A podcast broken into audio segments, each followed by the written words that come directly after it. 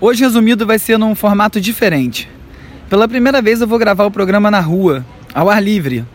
Eu vou aproveitar que eu tenho aqui no mercado e vou conversar com algumas pessoas que eu encontrar pelo caminho. Falar com comerciantes, trabalhadores, gente que por algum motivo teve que sair e vou registrar em áudio o clima nesse momento que a gente está atravessando. Enrolei o microfone no filme plástico, eu estou usando uma luva de cozinha, uma máscara improvisada e vou fazer as entrevistas mantendo distância. Então pode ser que o áudio não fique perfeito. Resumido.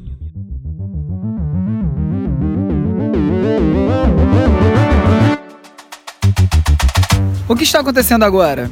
Oi, eu sou o Bruno Natal e esse é o assunto do episódio de hoje. Vamos nessa, resumido.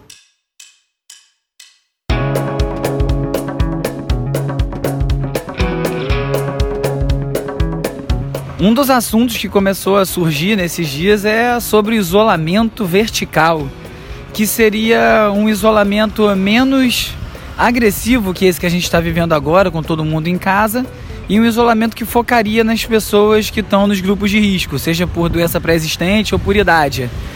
É uma discussão bem polêmica, está sendo puxada aí, principalmente por quem está com mais preocupação econômica do que social, embora elas não sejam dissociadas, obviamente. É uma discussão muito complicada porque também não tem nenhuma certeza que não tem recontágio ou quem está contaminado, como é que vai fazer o teste para todo mundo. Nada é tão simples. Parece que todo mundo está querendo uma resposta fácil. Tranca todo mundo, solta todo mundo, aparece com uma vacina em tempo recorde e acho que não é bem assim que as coisas vão se resolver.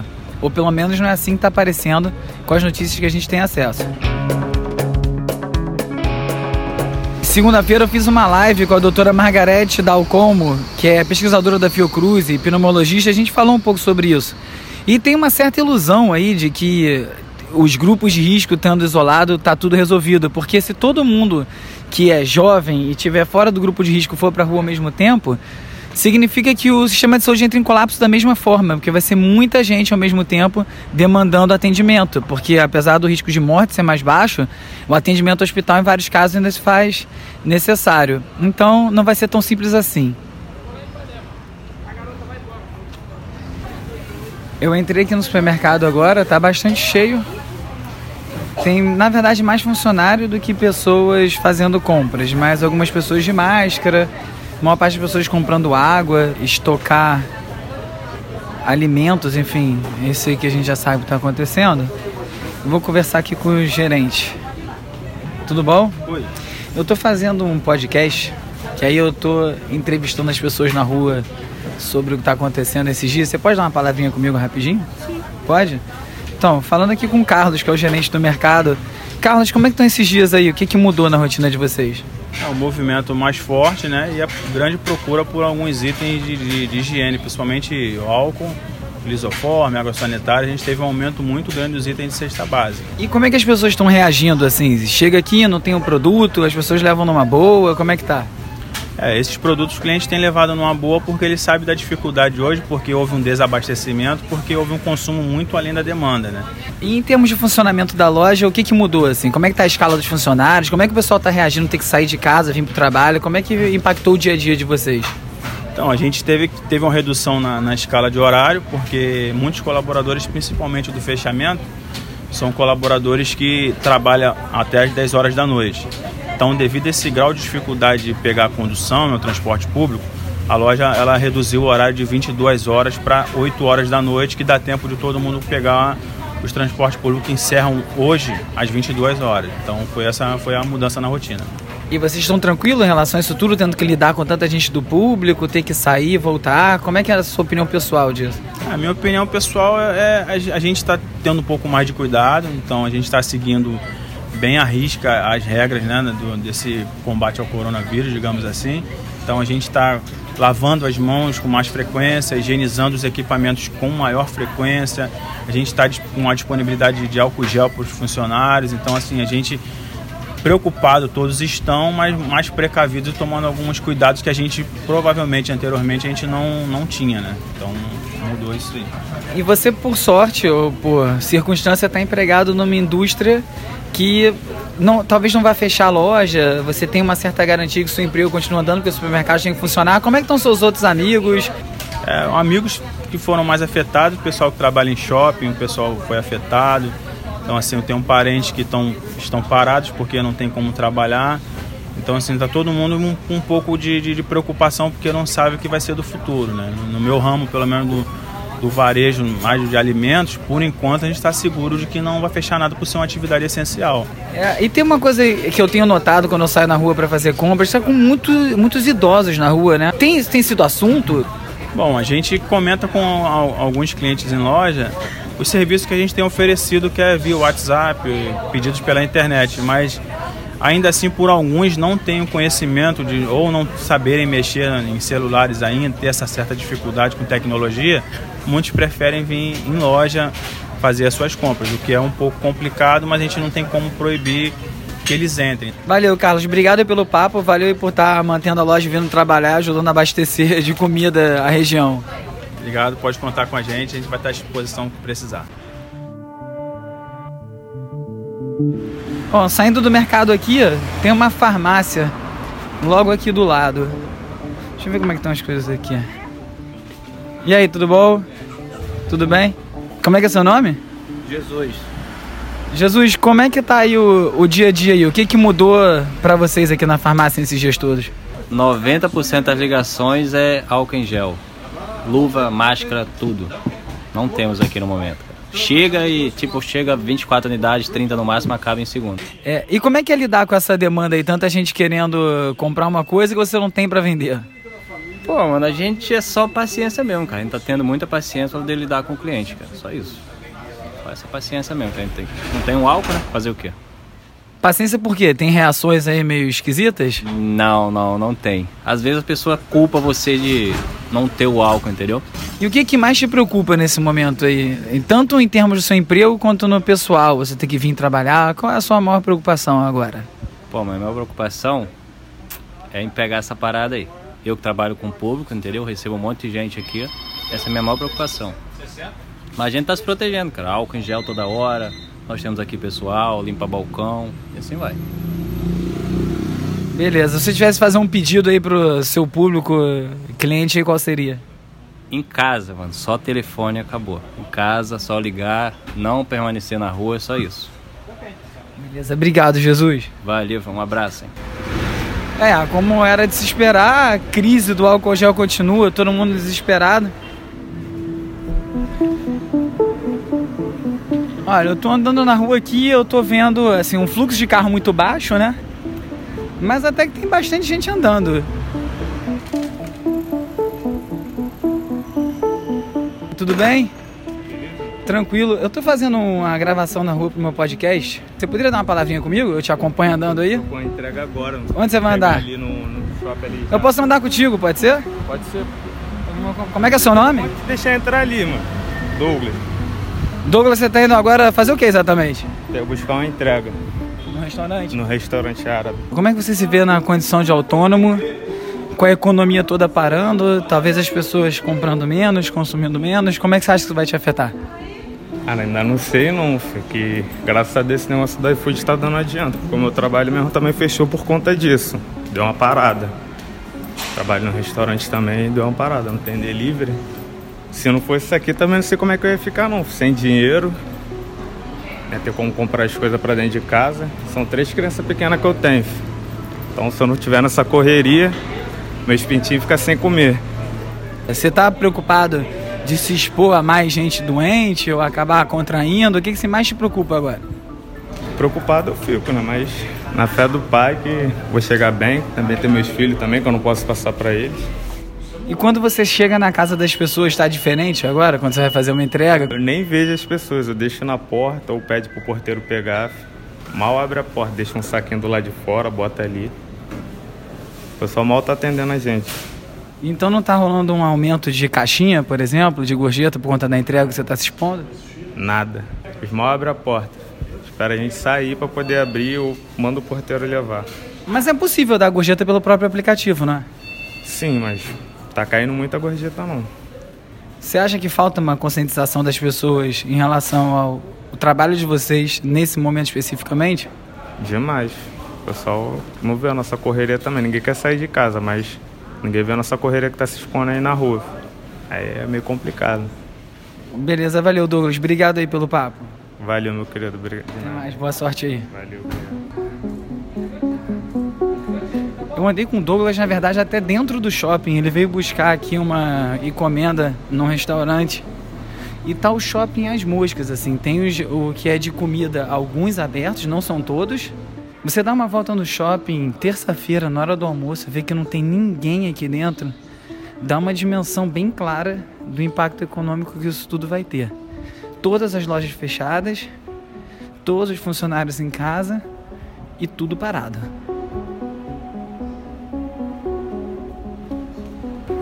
Tô aqui chegando perto de um, de um restaurante do bairro aqui. Que olha só, eu até recebi uma mensagem deles outro dia dizendo que ia estar fazendo entrega no período, mas está aqui fechado. É, o dono é um cara bem consciente, imagino que tenha mandado os funcionários para casa, mas aí já é menos um lugar faturando ou, ou conseguindo mesmo servir. Menos um. Uma caminhada dessa pela rua, na verdade, não é muito diferente de você andar num sábado ou num domingo de manhã, quando as ruas estão mais vazias e tal. A questão mesmo é você saber que é uma terça-feira, início da tarde, que tá tudo fechado. E aí você vai olhando isso aqui tudo fechado e começa a pensar: e se nada disso aqui reabrir depois, né? Como é que vai ser? Mas é bom ver que as pessoas estão se cuidando e levando a sério esse momento que a gente está aí agora se aproximando do pico, né? Tem até pouca gente para entrevistar, porque realmente está todo mundo recolhido. O que você vê muito é a movimentação das pessoas de um lado para o outro. Eu vou aqui num café. Eu já estou quase voltando para casa, mas vou bater um papo no café ali que eu, que eu costumo ir. Pra ver como é que tá a rapaziada, que tem dias que eu não vou lá.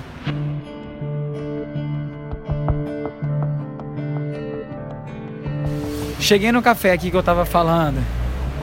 Vou falar aqui. E aí, e aí? e aí, rapaziada?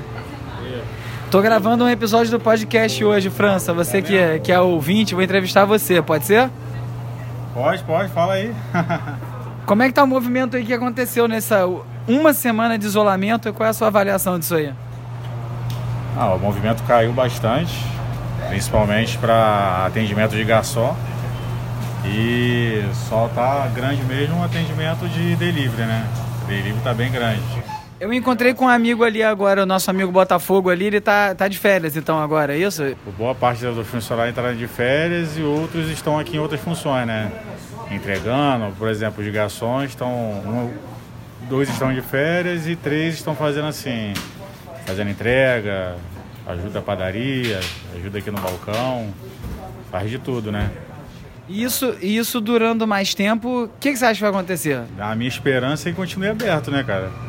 Que não, não feche, mas ao futuro só Deus pertence, né? Só Ele que sabe o que, que vai acontecer. O que, que tem estado na sua cabeça no meio disso tudo? Aí, além da loja, assim, o que, que você tem pensado?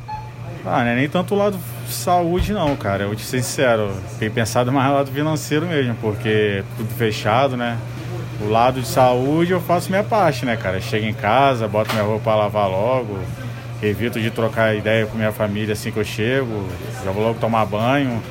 Mas infelizmente, né, cara, pra gente que pesa mais é o lado financeiro, né? Porque por mais que pense em saúde e tudo, mas financeiro também sempre conta, né? Porque a gente pensa logo nos nossos salários. O Anderson acabou de contar aqui uma história, conta aí. Dois anos de Itália, primeira vez que eu saio de Realengo até a rodoviária Novo Rio sentado no ônibus. Inédito. Ninguém no ônibus. Ninguém, ônibus vazio. Total.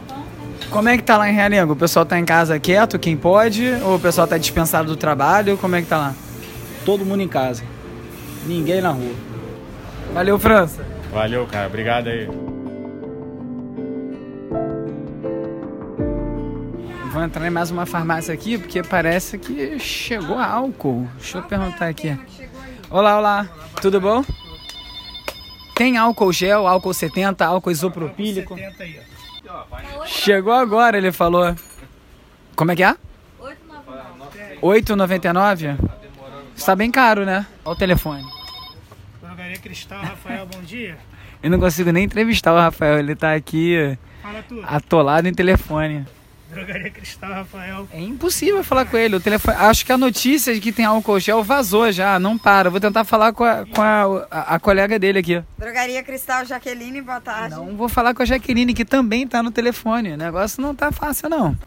Jaqueline, o que, que acontece quando chegam 400 garrafas de álcool nessa farmácia? O que que acontece? Eu fico com vergonha de falar para os meus clientes o preço que a distribuidora tá mandando. Sabonete. Tô colocando quase a preço de custo para conseguir ajudar quem não comprou ainda. Mas não tá dando. Em quanto tempo vai acabar essas 35 garrafinhas de 100 ml que eu achei ali? 400 acaba em uns 20 minutos. E qual foi a história mais triste de álcool gel que você já ouviu até agora? Briga? Briga? É. Que tipo de briga você pode contar? Cliente brigando um com o outro por causa de álcool. Quê?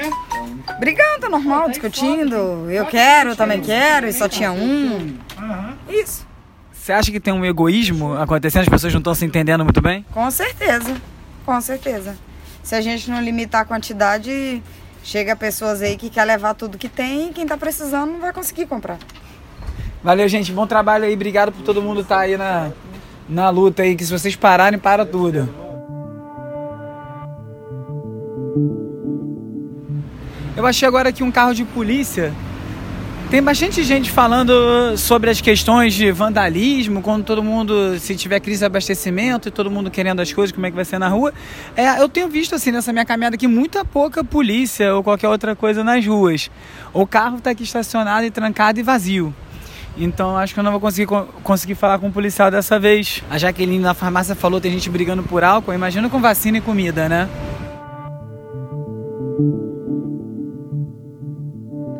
Encontrei aqui com ah, aquele carro de polícia que eu disse, os policiais chegaram, estão, na verdade, cuidando de uma ocorrência. Então, o que, que mudou pra vocês no dia a dia sem tanta gente na rua? Só o cuidado mesmo, na hora de falar com, com, com as pessoas, mas nossa vida continua normal. Mas tá tendo mais ou menos ocorrência? Porque tem menos gente na rua e comércio fechado, diminui o volume, mudou o tipo de ocorrência? Como é que, tá, como é que foi essa última semana? Ah, diminuiu, né?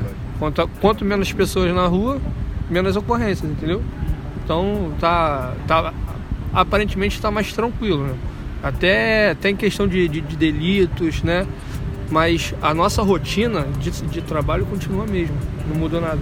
E vocês estão com alguma preparação, orientação ou preocupação pelo que tá por vir? Porque assim, mais tempo de quarentena, talvez tenha crise de abastecimento, tem campanha de vacinação, mais gente na rua. Tem algum planejamento nesse sentido ou tá tudo igual o dia a dia de vocês?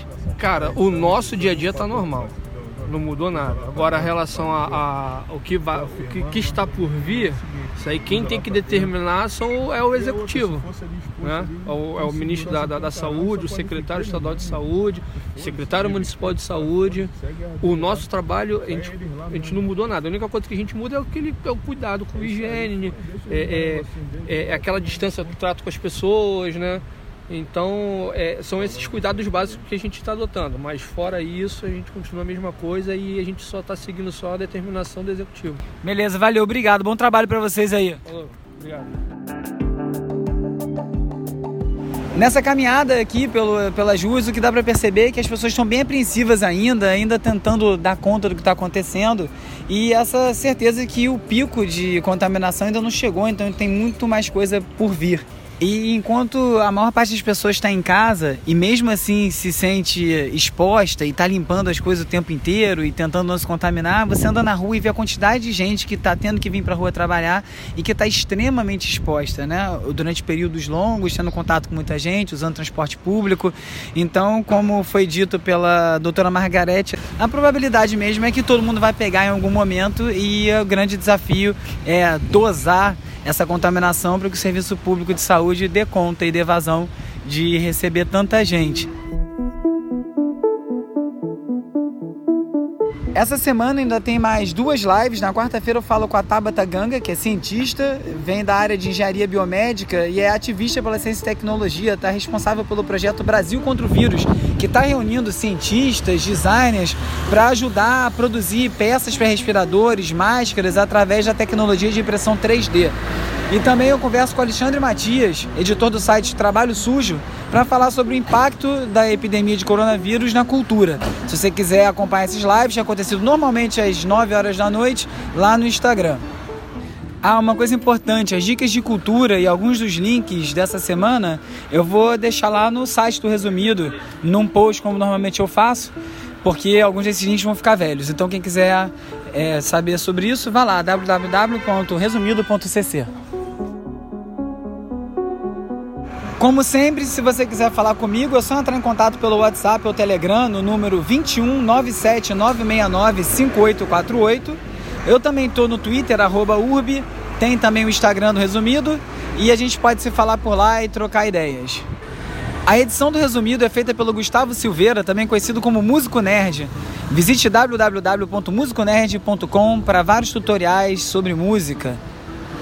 Eu sou o Bruno Natal muito obrigado pela audiência e semana que vem tem mais resumido.